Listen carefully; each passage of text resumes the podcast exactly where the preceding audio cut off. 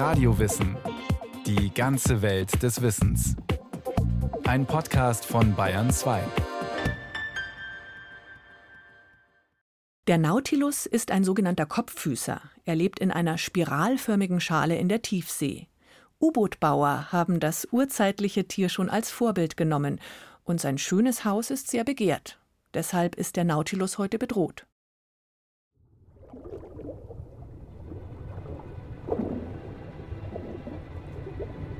Witzigerweise, wenn man das Schwimmen sieht, das Tierchen, ein schneller Schwimmer ist es nicht. Ja? Wenn man jetzt die Tintenfische oder normale Fische anschaut, die so wegpfeifen können, ja, es ist vielleicht ein bisschen unfair. Er dürfte jetzt nicht der Gescheiterste in den Meeren sein. Und oft stoßt er dann sich selbst dann Löcher in seine eigene Schale rein, ja, weil die Lochkameraaugen, ja, die zeigen nur nach links und rechts. Also er muss sich drehen und taumelt und wackelt mehr so in den Meeren herum. Von 50 Meter bis 800 Meter können Sie ihn vorfinden, von der durchlichteten bis hin, wo es kein Licht mehr ist. Am meisten ist er am Schelf vorzufinden, bis 200 Meter. Er wandert Tag und Nacht zum Fressen, zum sich vermehren.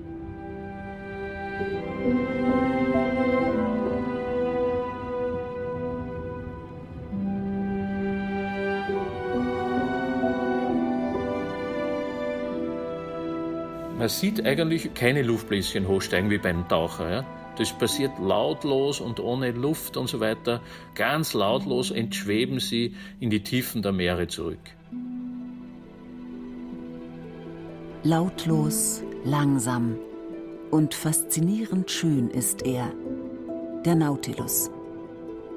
Mal treibt er im lichtdurchfluteten Wasser unter der Oberfläche bis 50 Meter Tiefe, mal sinkt er hunderte Meter hinab in die Dunkelheit.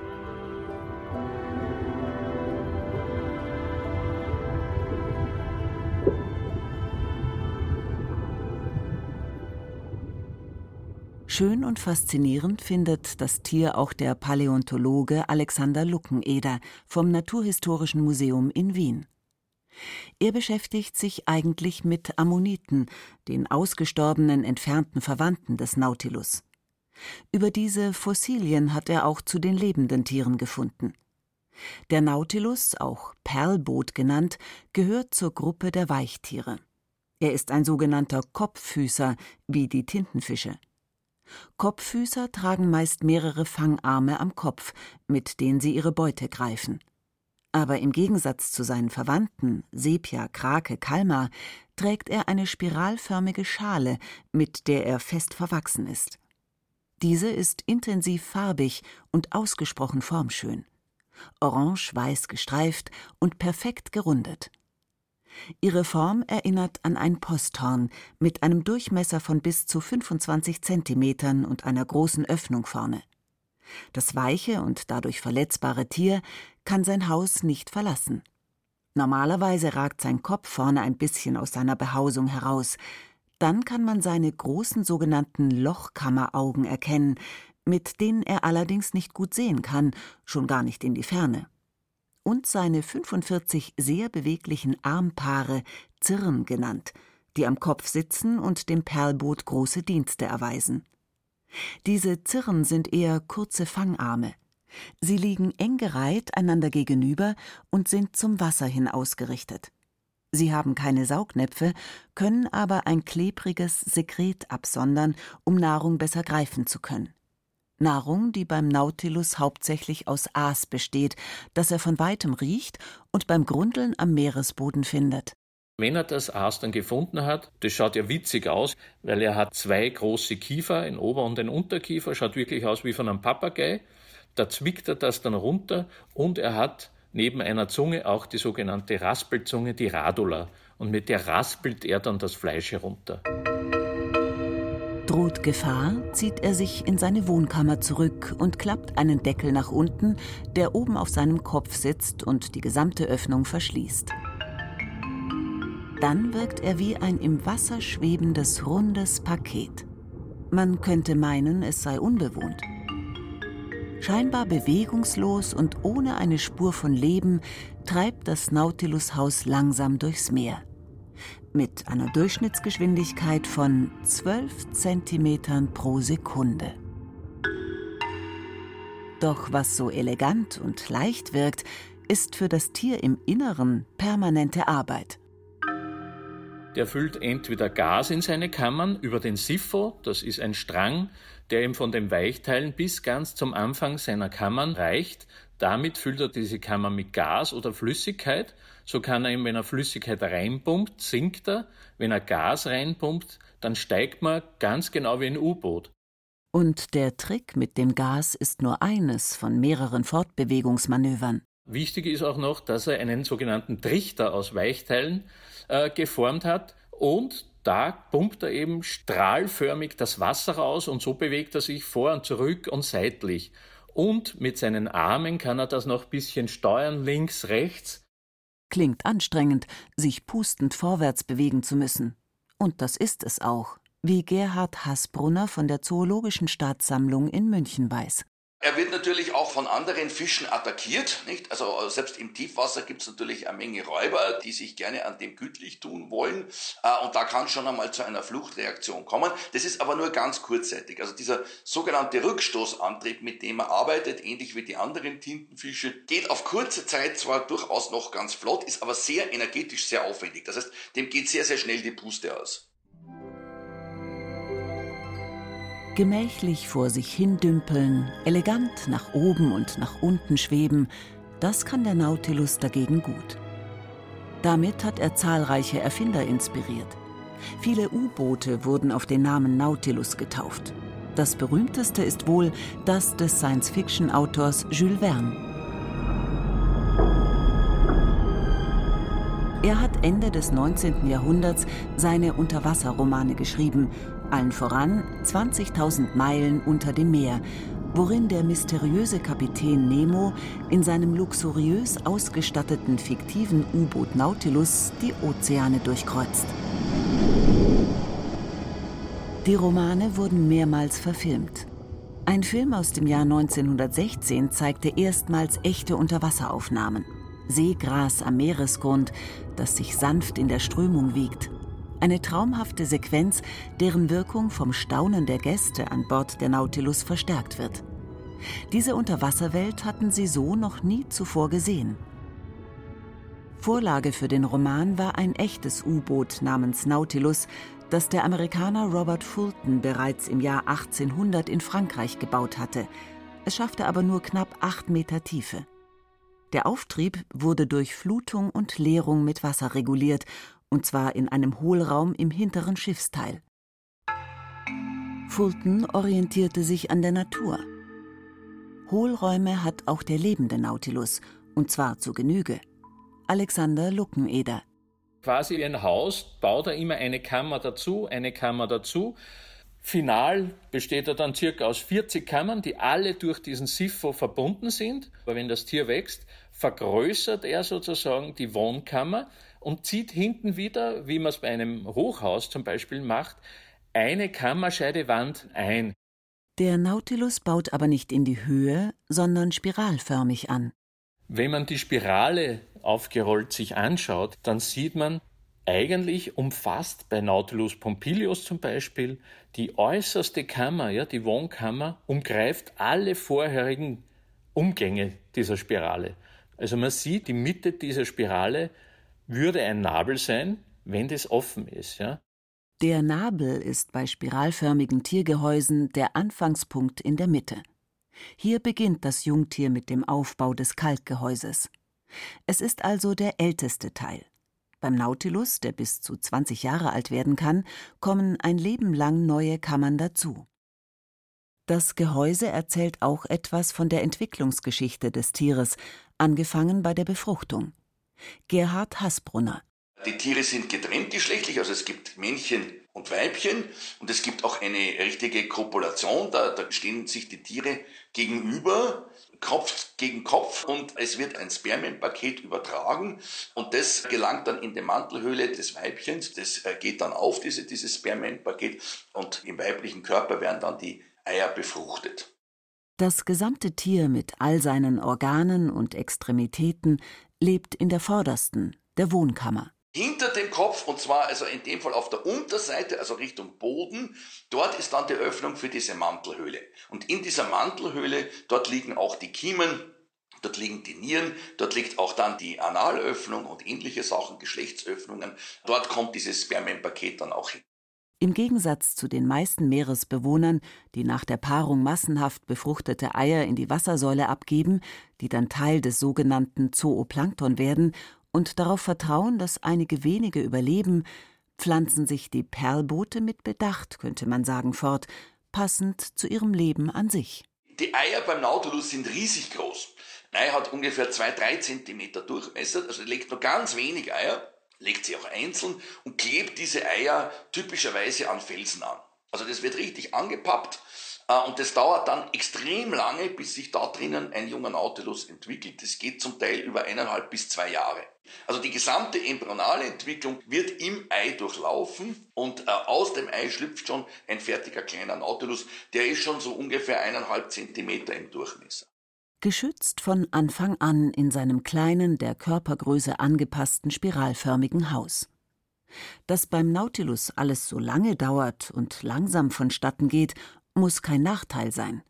Gut, er kann schlecht flüchten oder jagen, aber er ist äußerst widerstandsfähig. Krisen in der Evolution hat er einfach ausgesessen oder vielleicht besser ausgeschwebt. Das hat ihm eine fast schon ewige Existenz auf Erden ermöglicht. Das Faszinierende ist, dass es sich tatsächlich um eine Tiergruppe handelt, die sich seit wirklich unglaublich langer Zeit, also seit dem Erdaltertum, zumindest in seiner äußeren Erscheinung kaum verändert hat. Das heißt, wir sehen hier tatsächlich an einem lebenden Tier tief in die Vergangenheit der Evolutionsgeschichte.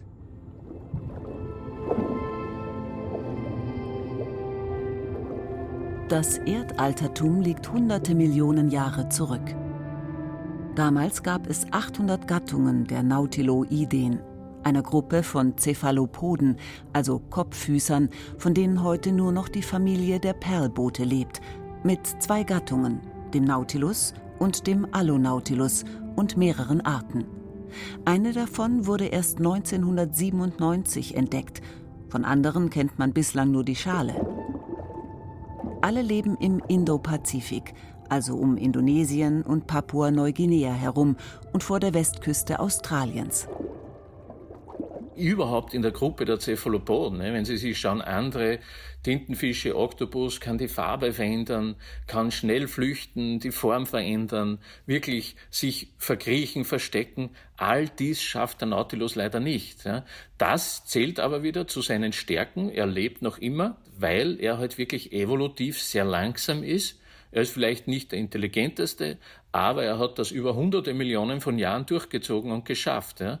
Im Gegensatz zu den ausgestorbenen Ammoniten, die dem Perlboot sehr ähnlich sehen, aber nicht mit ihm verwandt sind. Ich könnte Ihnen Fossilien zeigen von Nautilus, die auch 100, 150 Millionen Jahre alt sind. Da würden Sie keinen Unterschied sozusagen erkennen. Und er hat aber überlebt, weil diese Eikapselablage ganz, ganz distinkt ist. Im Gegensatz, viele, viele Larven von den Ammoniten in die See entlassen, die sind dann bei der Planktonsturz, bei der Kreide-Tertiärgrenze ausgestorben, weil das Meer übersäuert hat und so weiter, also bei dieser Katastrophe. Und Nautilus hat die Eikapseln gelegt, ein Jahr hat er fast Zeit gehabt, dann zu überleben, weil sie diese Kreide-Tertiärgrenze quasi verschlafen haben in der Tiefsee. Die Katastrophe, von der der Paläontologe Alexander Luckeneder spricht, ereignete sich vor 66 Millionen Jahren. Es war der Beginn eines der großen Massensterben der Erdgeschichte, bei dem auch die Dinosaurier verschwanden. Auslöser war der Einschlag eines oder mehrerer Meteoriten. Der Nautilus hat überlebt und wird deshalb gerne als lebendes Fossil bezeichnet, wie die Pfeilschwanzkrebse oder die Ginkgo-Bäume. Er schwebt also seit Millionen Jahren beinahe unverändert durchs tiefe Meer. Sehen kann man ihn als Mitteleuropäer meist nur im Aquarium. Eine schwierige Angelegenheit findet auch Gerhard Hasbrunner. Grundsätzlich kann man die schon halten und auch ordentlich füttern, aber sie sind nicht ganz einfach. Wichtig ist, dass das Wasser nicht zu warm wird. Das vertragen sie nicht so gut. Das Hauptproblem ist, dass die eigentlich an einen beengten Schwimmraum nicht angepasst sind. Sprich, sie stoßen immer wieder an die Aquariumsscheiben, weil sie ja rückwärts schwimmen und ohnehin nicht gut sehen. Alexander Luckeneder findet die Aquarienhaltung im Gegensatz zu Gerhard Hasbrunner unverantwortlich. Man müsste das wirklich nicht mehr haben. In Aquarien, in Europa zum Beispiel, sieht man, und da tut mir das Herz weh, sind die alle in normalen Aquarien. Ja? Da haben sie keinen Druckbehälter, nichts drauf. Die leben wie in einem Meter tiefen Wasser. Und wenn man die bedauerlichen Kreaturen anschaut im Aquarium, sieht man, die vegetieren nur mehr dahin. Man sieht es an der Schale, die bauen keine gescheite Kalkschale mehr auf. Ja? Mit den attraktiven Schalen der Perlboote wird weltweit massenhaft gehandelt. Seit Mitte der 1990er Jahre werden Nautili gezielt gefischt, um sie nach Europa als Dekoartikel fürs Badezimmer zu verkaufen. Das führte zu massiven Einbrüchen der Populationen. Das Hauptproblem ist, dass er eben nicht flüchten kann. Er wäre eigentlich nicht zum Essen, also zum Verzehr geeignet. Fischfang und diese Industrie hat kein Interesse. Aber das ist ein rein touristisches Problem. Wir wissen heute, dass eine Schale um 40 Euro teilweise verkauft wird, ja, dass 12.000 pro Jahr auf den Philippinen gefangen werden. Ja. USA hat in den letzten zehn Jahren 1,4 Millionen Gehäuse haben die rausgefangen. Alexander Luckeneder kennt die Probleme, weil er sich seit 20 Jahren im Artenschutz engagiert. 2016 beim Treffen der Unterzeichnerländer des Washingtoner Artenschutzübereinkommens in Johannesburg wurde der Nautilus immerhin auf die Anhangliste gesetzt.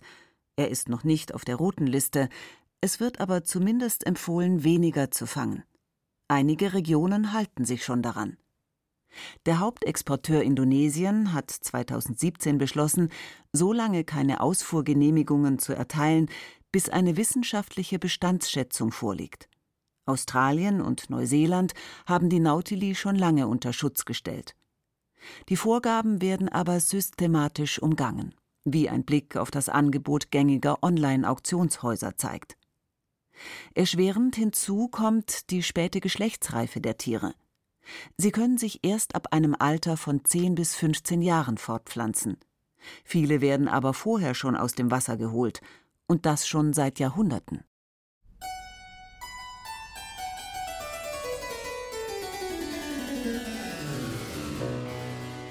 Nautilus-Pokale waren schon im Mittelalter beliebte Sammlergegenstände.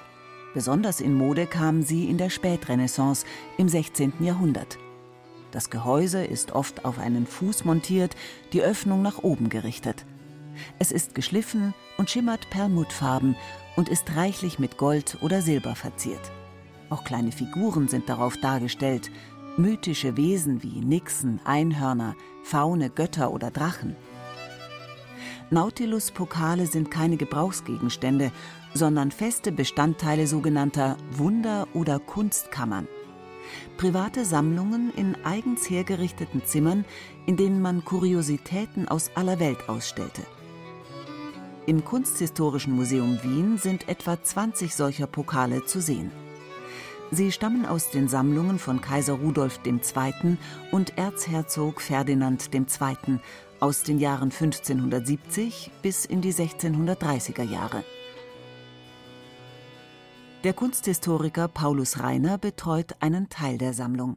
In der Zeit ist das Sammeln sehr stark an einen Erkenntnisprozess gebunden. Durch die Verbindung verschiedener außergewöhnlicher Dinge hinter die Kulissen äh, schauen zu können, der Natur beim Experimentieren zuschauen, um durch das regelmäßige und häufige Betrachten und Betasten dieser Dinge eine tiefere Erkenntnis der Welt zu erlangen. Das ist auch der Grund, warum zum Beispiel in solchen Sammlungen auch Abnormitäten, Schafe mit zwei Köpfen, Haarmenschen als Unfälle praktisch, die der Natur beim Experimentieren passiert sind.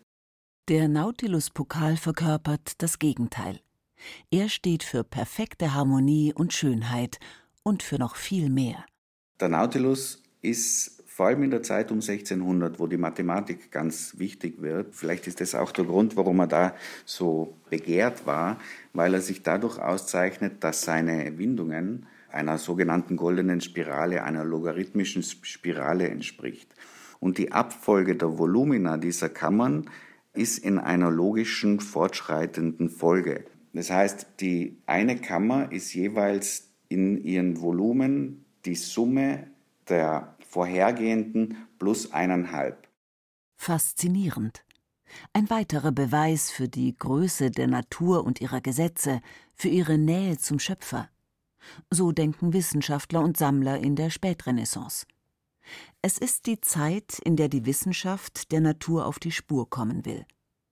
Mathematiker wie der deutsche Johannes Kepler, der Italiener Luca Pacioli oder der Schweizer Jost Bürgi zerbrechen sich den Kopf, entwickeln Formeln und Gleichungen, stellen Harmoniegesetze auf, erfinden den Logarithmus, setzen die Proportionslehre vom goldenen Schnitt mit der Philosophie und der Theologie in Bezug.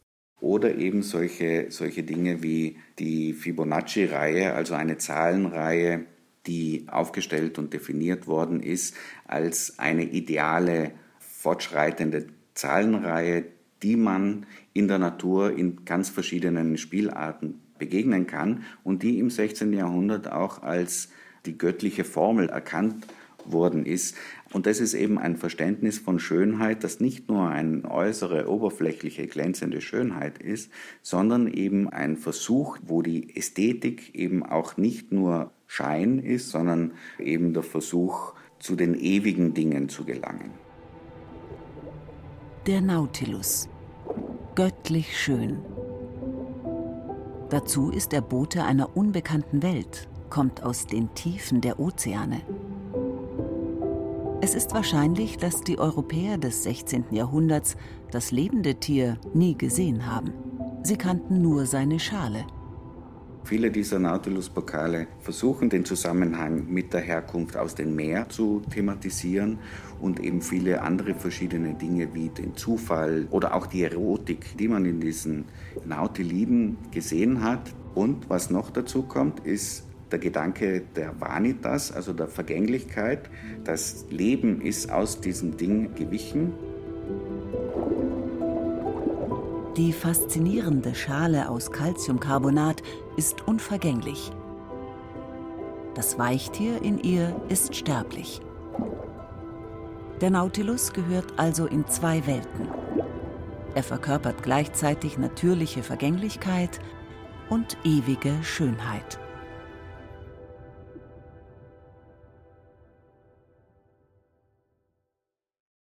Das war Radio Wissen, ein Podcast von Bayern 2. Autorin dieser Folge Brigitte Kramer. Es sprach Rahel Comtes. Ton und Technik Fabian Zweck, Regie Kirsten Böttcher, Redaktion Bernhard Kastner. Wenn Sie keine Folge mehr verpassen wollen, abonnieren Sie Radio Wissen unter bayern2.de slash podcast.